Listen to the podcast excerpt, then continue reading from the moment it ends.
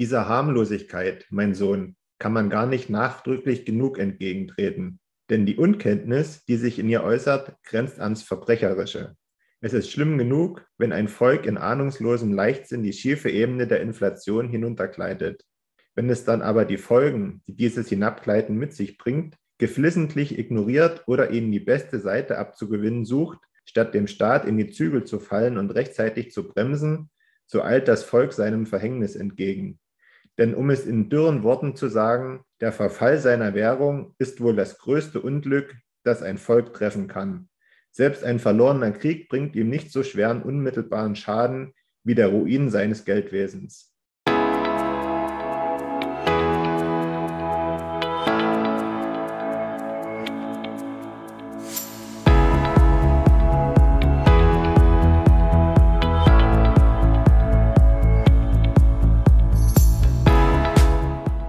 Hallo liebe Leute, bekanntlich führen viele Wege nach Rom.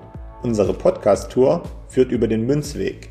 Wir, das sind Manu und Markus, Anfang 30 mit Sinn für Sport, Spaß, Spannung und Bitcoin. Auf dem Münzweg möchten wir, gemeinsam mit euch, in die Welt des Bitcoin eintauchen. Denn diese Welt hat Zukunft. Den Münzweg findet ihr überall da, wo es Podcasts gibt. Also kommt doch einfach mit auf unsere kleine Reise wir freuen uns auf euch und wir hören uns. Viel Spaß!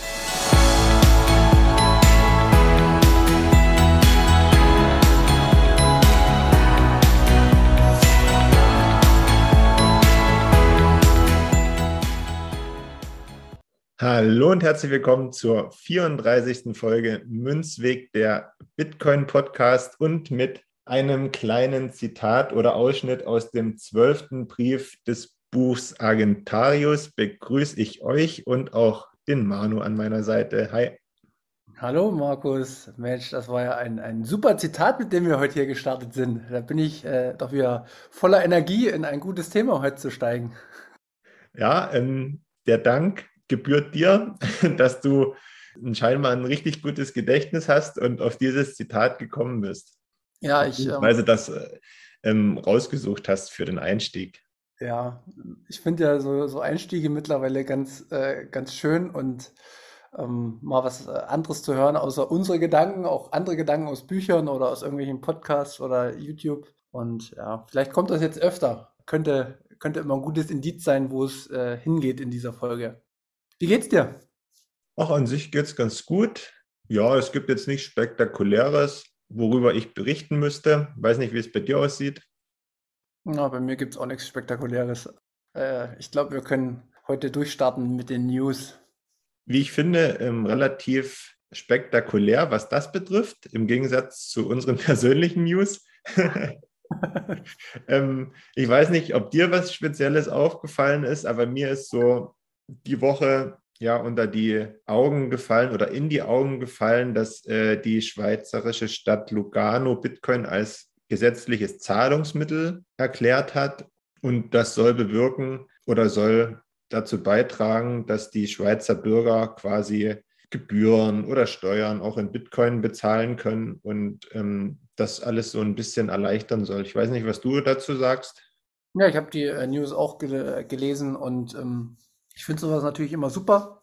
Ich bin nur äh, mittlerweile, weil ich schon ein bisschen äh, jetzt in dem Space bin und schon öfter solche Nachrichten gelesen habe, bin ich immer erstmal ein bisschen zurückhaltender, weil ich habe da auch schon gelesen, dass die äh, mit Tether und mit anderen Kryptowährungen, also die, die wollen da irgendwie so eine Krypto-Hauptstadt äh, werden, auch in Europa. Deswegen bin ich da mal erstmal ein bisschen vorsichtig mittlerweile. Aber letztendlich ist ja egal, was passiert, ist ja äh, im Zweifel auch positiv für Bitcoin, wenn man damit Bitcoin bezahlen kann ich gehe ja auch davon aus, dass wenn man frei wählen kann, mit was man bezahlen kann, beziehungsweise welches das bessere Geld ist, wird sich Bitcoin auf dem freien Markt durchsetzen. Und von daher ist das, ist das in Ordnung. Nur wie gesagt, äh, es gab schon immer viele Vorhaben. Äh, erstmal gucken, wie sich umsetzt. Wir haben im Hintergrund noch so ein bisschen äh, auch eine Gruppe, wo wir mit äh, jemandem jetzt in Kontakt sind aus der Schweiz. Die nennt sich LIPA. Die haben ähm, ähm, eine App programmiert, wo man die Bezahlung mit Bitcoin vereinfacht über das Lightning-Netzwerk. Und äh, ich glaube, die kommen auch aus der Region. Genau, vielleicht äh, machen wir dazu auch nochmal eine, eine Münzgasse, müssen wir mal sehen. Ist zumindest in meinem Kopf so vorgesehen, aber die Zeit spricht da manchmal dagegen. Was ich noch relativ spannend finde und auch gar nicht schlecht an dieser Sache, das hatte ich gelesen, dass auch Studenten an den örtlichen Unis die Möglichkeit kriegen sollen, Kurse in Sachen Funktionalität von Bitcoin, also was kann er und auch zum Lightning-Netzwerk belegen können. Also das finde ich jetzt gar nicht so schlecht, weil man da gerade auch diejenigen erreicht, die dann so den Einstieg haben, ähm, die jetzt noch nicht viel Geld haben, aber die dadurch sicherlich auch eine neue Möglichkeit haben, ihr weniges Geld erstmal irgendwie auch sicher anzulegen und auch damit dann am Ende vielleicht auch ihre, ihre Uni-Partys finanzieren können oder den Alkohol bei den Uni-Partys. Ja, das stimmt. Was natürlich richtig ist, der Umgang mit äh, Bitcoin und äh, den Satoshis sozusagen und ähm, wie das alles funktioniert, der bringt ja im Endeffekt auch die Adaption nach vorn und dementsprechend ist alles, was da in dem Bezug passiert, super gut und wollen wir auf jeden Fall erwähnen und unterstützen. Und für die äh, Normalos draußen soll es natürlich dann wieder äh, einen Einblick geben, dass es auch andere Stellen gibt, wo es schneller geht als in Deutschland. Und ähm, jetzt ist es nicht nur in El Salvador, jetzt bewegt sich da auch ein bisschen was. Wir gucken mal, wie schnell es ist, aber es ist eine positive News. Auf alle Fälle. Man kann dem ja mal eine Chance geben und ein bisschen Zeit und vielleicht ähm, im nächsten Jahr, wenn sich das weiterentwickelt hat und positiv vor allen Dingen entwickelt hat, kann man ja auch mal ein paar Tage in die Schweiz fahren. Ich glaube, so rund um Lugano ist auch eine schöne Urlaubsregion mit einem schönen See. Da kann man das ähm, mit einem Bitcoin-Besuch verbinden. So wird es bei mir auf jeden Fall werden. genau. Schon mal liebe Grüße in die Schweiz an meine Cousine. Ich komme. genau. Ja, cool. Dann äh, sind wir da wieder mit einer positiven News eingestiegen. Jetzt würde ich sagen, kommen wir mal wieder zum Thema, was wir ja immer mal wieder zwischendurch besprochen haben. Aber ja, mir ist es irgendwie in letzter Zeit natürlich mit all den Umständen wieder extrem vor Augen geführt worden, was da so gerade los ist auf dem Weltmarkt und was in Deutschland vor allen Dingen los ist mit der Inflation. Dir ist es auch aufgefallen? Ähm, ich glaube, jedem fällt es aktuell auf, wenn man sich so die Tanksäulen anschaut, beziehungsweise die Preise, da erkennt man ja eine massive Preissteigerung. Und über das Thema wollten wir heute nochmal sprechen und das könnte aus meiner Sicht äh, eine besorgniserregende Folge werden. Ja, ich muss ja dazu sagen, weil du jetzt gerade die Benzinpreise angesprochen hast, ich bin ja Umweltverpester und fahre einen Diesel und habe mir ehrlich gesagt bislang immer wenig Gedanken gemacht über die Benzinpreise, weil sich der Preis für einen Liter Diesel bislang immer im Rahmen gehalten hat. Und ich dann auch nicht, weil von mir, es ist ja jetzt nicht weit nach Tschechien und Polen, fahren dann ganz viele zum Tanken, das nicht machen musste. Aber ich muss ehrlich sagen, wenn ich jetzt so auf die Benzinpreise gucke und auch auf den Dieselpreis, also da wird mir teilweise echt ganz schlecht. Und ich kann dann auch nachvollziehen, dass sich die Leute darüber ähm, echauffieren. Und was ich auch mitgekriegt habe, das ist ja jetzt nicht nur der Benzinpreis, über den sich aufgeregt wird. Ähm, es wird sich ja auch ganz stark vor allen Dingen bei denjenigen, die ein Häuschen haben und die ähm, mit Öl heizen, das ist ja dann genau das Gleiche.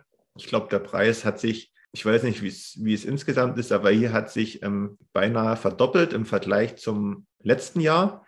Und das ist dann schon eine ganz schöne Hausnummer, wenn man mal überlegt, ähm, dass man vielleicht, keine Ahnung, 2.000, 3.000 Liter Öl tankt und was man dann dafür bezahlt. Also das ist schon ordentlich. Ja, auf, jeden Fall. Und ähm, was mich ja so, so ärgert oder was eigentlich jeden ärgern sollte, wen betrifft es denn? Also das ist ja immer, es ist ja immer die Frage, wer hat denn mit steigenden Preisen immer äh, an allererster Stelle zu kämpfen und das wird halt derjenige sein, der ein knappes Budget hat. Also, weil den trifft es als allererstes. Und wenn die Rohstoffpreise nach oben gehen, äh, sage ich jetzt auch Benzin, Diesel, Heizöl, das sind ja auch alles Dinge, die auf andere Güter aufgeschlagen werden. Also eine Firma, die irgendwie, sage ich mal, Lebensmittel von A nach B transportiert, die wird, werden die Preise auch erhöhen. Dementsprechend werden die Preise ähm, auf die Lebensmittel auch erhöht werden müssen, weil irgendwo muss das ja wieder reinkommen, um das ganze System am Laufen zu halten. Und ich möchte heute eine, eine sehr, sehr negative Perspektive für die Zukunft aufmachen. Es widerspricht mir eigentlich, äh, weil ich ein positiv denkender Mensch bin, aber ähm, die Inflation, die jetzt schon da ist, auch schon mit 4,9 oder 5,1 Prozent, ist aus meiner Sicht noch lange nicht das Ende, was wir in Zukunft sehen werden. Ja, aber so wie du das beschrieben hast, das ist ja ein Teufelskreis. Ne? Das fängt an einer Stelle an und dann gibt es äh, Betroffene und die müssen ja auch wieder ähm, ja, den, den Preis ihrer Produkte erhöhen, weil sie von, von bestimmten Sachen abhängig sind. Und dann wird das wieder erhöht, das wieder erhöht. Und am Ende steht dann der Verbraucher und der muss es, man, doch manche Sachen muss man bezahlen, andere Sachen kann man vielleicht sagen, ja okay, dann kaufe ich es eben nicht mehr, aber ähm, so grundsätzlich ist ja der Verbraucher der, der Betroffene. Und wenn man dann sieht, okay, vielleicht steigen ja dann auch, wenn die Preise steigen, steigen ja an einer oder anderen Stelle, steigen dann vielleicht auch die Löhne. Äh, aber oftmals ist dann auch da ein Missverhältnis da, weil die Löhne nicht so stark steigen, wie die Preise steigen. Und ja, man ist am Ende wirklich betroffen, negativ. Ja. Ich möchte jetzt auch nochmal ähm, so ein paar Worte einführen. Wie gesagt, äh, wir sind ja keine Experten, aber so ein paar Dinge weiß man. So diese Lohnpreisspirale. Also hast du das schon mal schon mal gehört, dieses ähm, Prinzip? Also, oder was, was wird es denn in Zukunft bedeuten? Äh, vielleicht stelle ich die Frage so. Ja, das ist ja ein Teil so einer inflationären Entwicklung und den Begriff habe ich gehört, aber weil ich nicht vom Fach bin, möchte ich mir jetzt eigentlich nicht ähm, irgendwie ich, das Selbstbewusstsein herausnehmen, das jetzt zu erklären. Ja, ich traue mich ja auch immer nicht, weil wir haben ja super viele äh, ja, Experten aus dem Geldwesen bei uns in der Gruppe und wir sind halt wirklich nicht die, die hellsten Leuchten, was äh, wirtschaftliche Zusammenhänge angeht. Aber eins kann ich auf jeden Fall schon mal feststellen. Und das traue ich mich ja auch zu sagen. Es gibt Tarifverhandlungen jetzt zumindest, was ich sagen kann, auf, auf Bundesebene, wo dann auch immer über die Gehälter von Tariflöhnen und von Beamten und sowas verhandelt wird. Und wenn ich mir jetzt einfach vorstelle, rein theoretisch wird, wird die Erhöhung immer so ein bisschen an der Inflation angepasst. So. Das würde im Umkehrschluss wieder bedeuten, dass äh, Beamte, Tariflöhne und auch in anderen Branchen, die müssen eigentlich die Löhne erhöhen, weil ansonsten, ähm, ja, bezahlt man ja immer mehr, ohne dass, dass die Löhne steigen. Also ist man der Gelackmeierte sozusagen. Und wenn das dann einmal eintritt, also wenn jetzt wirklich die Löhne auch massiv angehoben werden oder der Staat jetzt eingreift in, in, die, in die Preisstrukturen, dass er sagt, okay, die und die Dinge dürfen nicht mehr erhöht werden, dann verlagern sich die Probleme meistens. Und ich sehe das als nächsten Schritt. Also der Staat wird äh, aus meiner Sicht eingreifen in ganz viele Bereiche, dass er sagt, das darf nicht mehr als das kosten. In Frankreich haben wir das aktuell schon bei den Energiekosten. Der Staat wird meinetwegen ähm, irgendwelche Zuschüsse zahlen müssen, damit äh, Geringverdiener sich überhaupt noch leisten können zu heizen oder sowas. Äh, also ich glaube, solche Prozesse werden in, in, Zukunft in Gang gebracht. Und wie gesagt, auch die Mittelständler und sowas, die müssen irgendwie entlastet werden, weil ansonsten können sie sich das Haus nicht mehr abbezahlen. All diese Dinge. So. Und das führt aber im Umkehrschluss wiederum dazu, dass mehr Geld im Umlauf ist für ganz normale Dinge. Und solche äh, Lohnpreisspiralen hat man in der Vergangenheit schon des Öfteren gesehen und die führen halt immer unweigerlich zu einer höheren Inflation und im schlimmsten Fall zu einer Hyperinflation. Und wer sich dazu mal äh, belesen möchte, wie gesagt, Arentarius gibt da einen guten Einblick, was passiert, wenn eine Währung inflationiert oder mal geschichtlich anschauen. Es gibt bei Twitter so einen guten Account, äh, der zeigt von 1921 an aktuell immer oder seit 1920 haben die ja schon angefangen, immer tagesaktuell zur jetzigen Zeit, wie sich die Inflation damals entwickelt und wie sie sich jetzt gerade entwickelt. Und es ist halt wirklich erschreckend. Wie gesagt, wir wollen auf, auf, auf den Krieg und sowas immer nicht zu sehr eingehen. Der spielt natürlich eine Rolle, aber ja, irgendwie muss ich jetzt auch nochmal sagen, dass wir jetzt irgendwie 50 Milliarden wieder bereitstellen für Rüstungsindustrie zusätzlich. Im nächsten Schritt habe ich äh, Christian Lindner gesagt, wir 200 äh, Milliarden auch Vermögen für unsere Energiewende und sowas.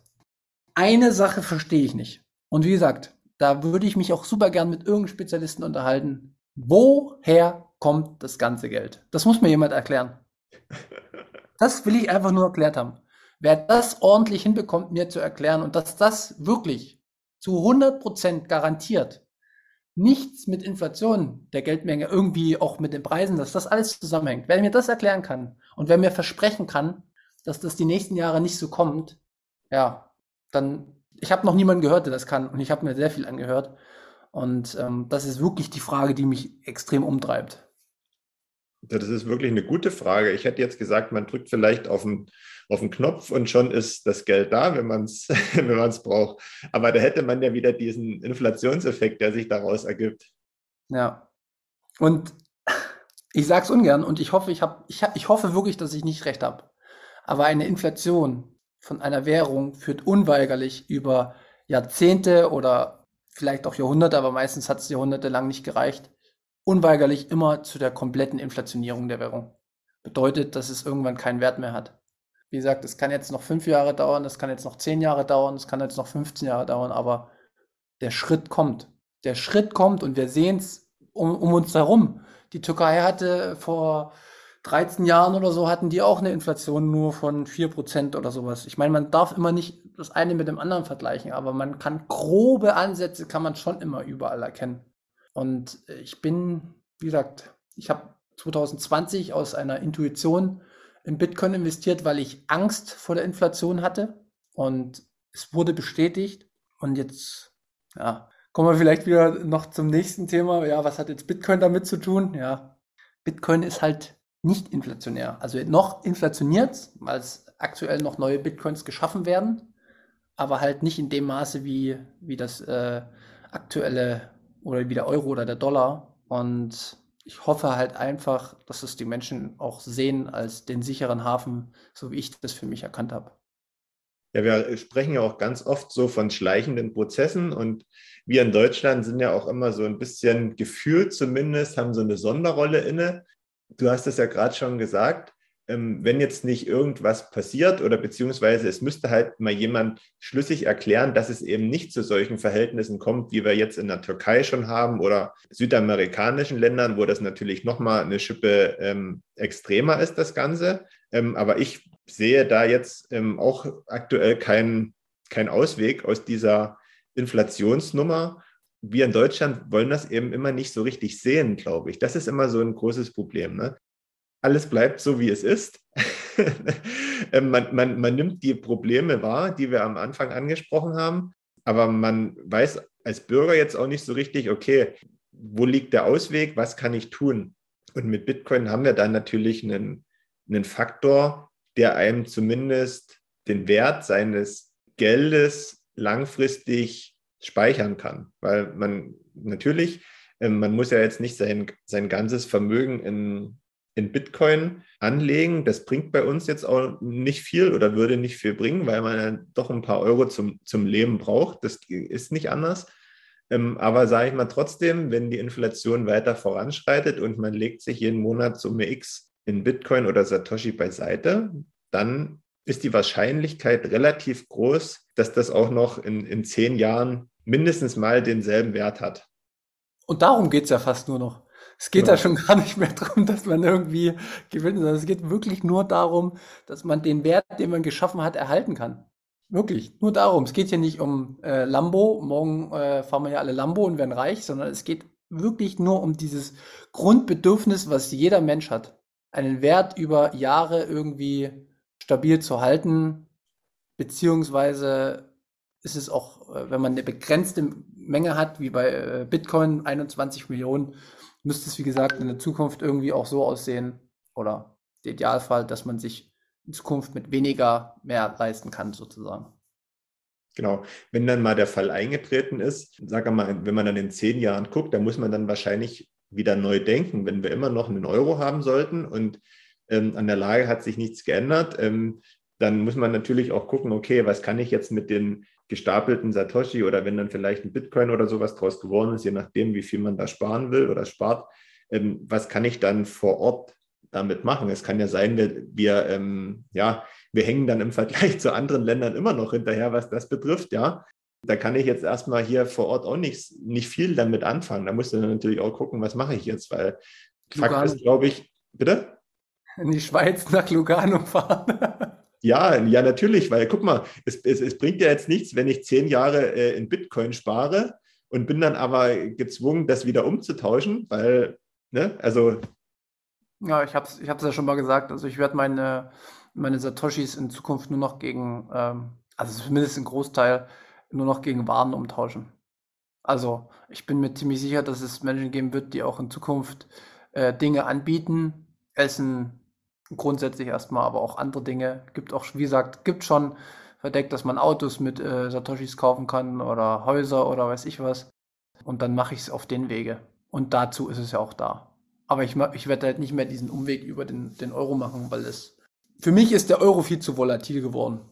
Also wenn man das mal aus der Perspektive betrachtet. Ja, und wer, wer sich jetzt auch sagt, okay, das ist mir zu unsicher, die Frage stelle ich mir selber auch manchmal. Hm, jetzt, jetzt, jetzt spare ich da und ähm, was ist denn in zehn Jahren? Habe ich da was davon? War das alles für den Arsch? Ist es irgendwie verbrannt, das Geld, was ich in Satoshi gespart habe? Aber ich würde sagen, und wir kriegen das ja eher teilweise auch mit, ähm, was so im Hintergrund abläuft und was da alles so schon ermöglicht wurde in Sachen auch Bezahlsystemen und Anerkennung von Bitcoin und was da jetzt noch in der Pipeline ist, alles, das lässt eigentlich hoffen und sollte einen positiv stimmen, dass man in zehn Jahren wirklich was von seinen gesparten Satoshi haben wird. Das kann man, glaube ich, so sagen. Ja, das, also für mich ja sowieso. Das, das System wird, wird äh, nicht mehr funktionieren. Wie gesagt, das ist die, die schlechte Aussicht, die man, die man gibt, aber ähm, die Alternative ist, ähm, dass man bewusst äh, in eine sehr, sehr große Rezession geht und das macht kein politisches System. Das würde nämlich genau zu, äh, zu ähnlichen Problemen führen, dass äh, Leute ihre Häuser dann auch nicht mehr halten könnten und ähm, der Immobilienmarkt zusammenbricht. Also es ist egal wie man es aktuell macht, es wird in irgendeiner Form zu so einer großen Blase irgendwie führen. Also das ist aus meiner Sicht. Ich kann das, ich, ich, ich habe mir sehr viele Gedanken gemacht. Ich weiß nicht, wie das abgefangen werden soll. Wie gesagt, nur der zeitliche Rahmen. Und das werden ja auch Wirtschaftsprofessoren sagen. Die werden ja auch sagen, dass irgendwann es wieder einen extremen Einbruch geben wird, muss. Und ich glaube halt einfach, dass das Geld äh, daran schuld ist. Und dazu, das fällt mir jetzt noch gerade ein, weil wir immer, könnten wir tatsächlich mal uns einen Gast einladen, der uns mal die österreichische Schule erklärt. Ich hatte das auch schon mal angesprochen in unserer Folge. Es gibt ein Fundament ähm, von, sag ich mal, einer Wirtschaftstheorie hinter Bitcoin, was von festem Geld ausgeht, von hartem Geld. Und das ist die österreichische Schule. Ähm, da gab es in, in, der Vergangenheit sehr, sehr kluge Ökonomen, die gesagt haben, ähm, das funktioniert auch mit harten Geld, was man nicht inflationiert, sondern das funktioniert eigentlich viel besser. Und dann hört ihr da vielleicht auch mal rein, dass das hier alles kein Geschwafel ist, was wir machen, sondern da gibt es wirklich sehr, sehr tiefgründige, ja, wirtschaftstheoretische Anschauungen dahinter. Und ich habe mich noch nicht so wirklich tief da reingebracht, weil das ist äh, aus meiner Sicht auch anstrengend und da muss man so ein bisschen ein, ein Fable für haben. Ähm, ich habe da andere äh, Kaninchengänge äh, abgegangen, aber den, den bin ich noch nicht so tief. Ich weiß nicht, was du davon hältst. Können wir vielleicht machen, oder? Ja, unbedingt. Das ist sehr interessant, glaube ich. Und da haben wir beide, glaube ich, auch zu unsere Defizite beziehungsweise einfach auch einen sehr geringen Kenntnisstand, was das Thema auch österreichische Schule betrifft. Vielleicht hartes Geld, kann man ja noch mal kurz erklären. Ähm, da spricht man von einer Währung, die besonders stabil ist kann man zum Beispiel Gold nennen. Ähm, genau. Das ist ein hartes Geld, jetzt nicht, weil es an sich von der Beschaffenheit hart ist, sondern aufgrund seiner Knappheit. Werthaltigkeit. Ne? Und das hatten wir ja auch schon oft besprochen, Bitcoin kann man da sehr gut mit Gold vergleichen und ist womöglich sogar das bessere Gold. Ja, das ist, äh, sind äh, ein paar Aussichten für die, für die nächsten Wochen. Aber nochmal noch mal, äh, zurückführen zu dem Thema äh, Inflation. Unser aktuelles äh, System, in dem wir leben, geht davon aus, dass es egal, mit welchen Mitteln wir ähm, neue Ankurbelungen für die Wirtschaft schaffen, dass das alles legitim ist. Ich finde, und dieses politische äh, Statement will ich jetzt mir kurz ent entlocken lassen, ich finde es nicht gut, dass wir jetzt Milliarden wieder äh, schaffen, um in die äh, Rüstungsindustrie zu schaffen, äh, zu packen, weil wer sich mal ein bisschen mit der NATO auseinandersetzt, wie hoch das wie hoch der Rüstungsetat der NATO insgesamt ist im Vergleich zu Russland, kann ich für mich nicht so richtig nachvollziehen, dass man da jetzt unbedingt nochmal, sag ich mal, den Haushalt verdoppelt, den man eigentlich eh schon die letzten Jahre erhöht hat. Ähm, ist für mich nicht nachvollziehbar, weil ich glaube, äh, die USA allein haben schon äh, viermal so viel äh, Rüstungsetat wie Russland. Also von daher die Sinnhaftigkeit ergibt sich mir einfach nicht. Es wird momentan so äh, suggeriert. Ich stehe da auf jeden Fall dagegen und ich möchte das auch in keinster Art und Weise äh, unterstützen. Aber ja, ist auch gut, wenn man andere Meinung hat. Ich bin nur auf der Seite. Das, man hört ja auch immer, ja, dafür, dafür ist es Geld da. Hört man ja ganz oft. Ne? Ich würde so sogar so weit gehen und sagen, ja, das Geld ist ja nicht da. Das Geld wird, wird gemacht. Richtig. Und dazu guckt euch wirklich nochmal die, äh, Doku oder den Film äh, Human Bee an. Wirklich, da wird es äh, aus meiner Sicht sehr gut dargestellt, dass es in der heutigen Zeit nur ein Knopfdruck ist und dann werden die Kredite vergeben. Und die Frage ist immer, an wen die Kredite vergeben werden. Haben wir das gleiche Recht? Komme ich jetzt sofort, wenn ich möchte, an 50 Milliarden ran? Nee, sondern es werden nur bestimmte Bereiche immer sein. Und das führt zu einer Umverteilung des Geldes und zu einer Umverteilung des Reichtums insgesamt von arm zu reich. Weil du hast jetzt kein Rüstungsunternehmen, oder? Verrate ich nicht. ja, das sind alles so Dinge, ja, es bewahrheitet, also es bewahrheitet, eins, zwei, drei, es bewahrheiten sich ganz viele Dinge, die ich in Büchern gelesen habe, die jetzt zu tragen kommen aus meiner Sicht der einzige sichere Hafen, den man, den man nehmen kann, um zumindest seine monetären Güter zu schützen, ist Bitcoin. Es ist das Rettungsboot. Ich würde empfehlen, das Rettungsboot zu nutzen. Aber es ist jeden seine Entscheidung. ja, wir würden uns jetzt, glaube ich, wieder wiederholen, wenn wir jetzt nochmal erklären, was denn da so die Vorzüge sind und warum das das Rettungsboot ist. Ich glaube, das müssen wir einfach nicht mehr machen.